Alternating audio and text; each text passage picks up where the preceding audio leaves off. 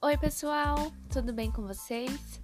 Eu sou a Tayane Costa e hoje nós vamos falar um pouquinho sobre o ensino das ciências neste contexto pandêmico. Como vocês já sabem, desde o ano passado estamos enfrentando a pandemia do coronavírus, ou Covid-19.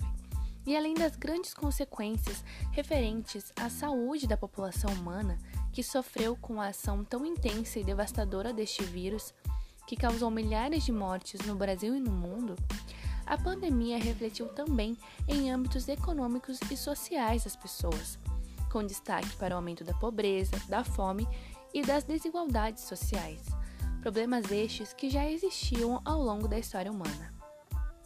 Infelizmente, com a educação, essas perspectivas não têm sido diferentes.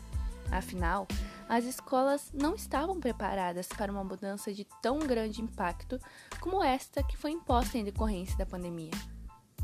O ensino remoto e agora o ensino híbrido tem se mostrado bastante desafiador, tanto para professores quanto para os alunos, que não estavam habituados às novas tecnologias da informação e comunicação, as chamadas TICs. Além dos desafios na desigualdade de acesso à internet e na formação dos professores para atuar no ensino remoto, a falta de dinamismo nas aulas de ciências tem causado desânimo nos alunos, pois os professores acabaram trazendo muitas fórmulas e conceitos de forma que os alunos não conseguiam ver nenhuma aplicação prática do conteúdo trabalhado. Por isso, esse podcast foi criado com a intenção de trazer algumas ideias para se trabalhar conteúdos práticos que os alunos e crianças possam aprender em casa de forma dinâmica, participativa e divertida.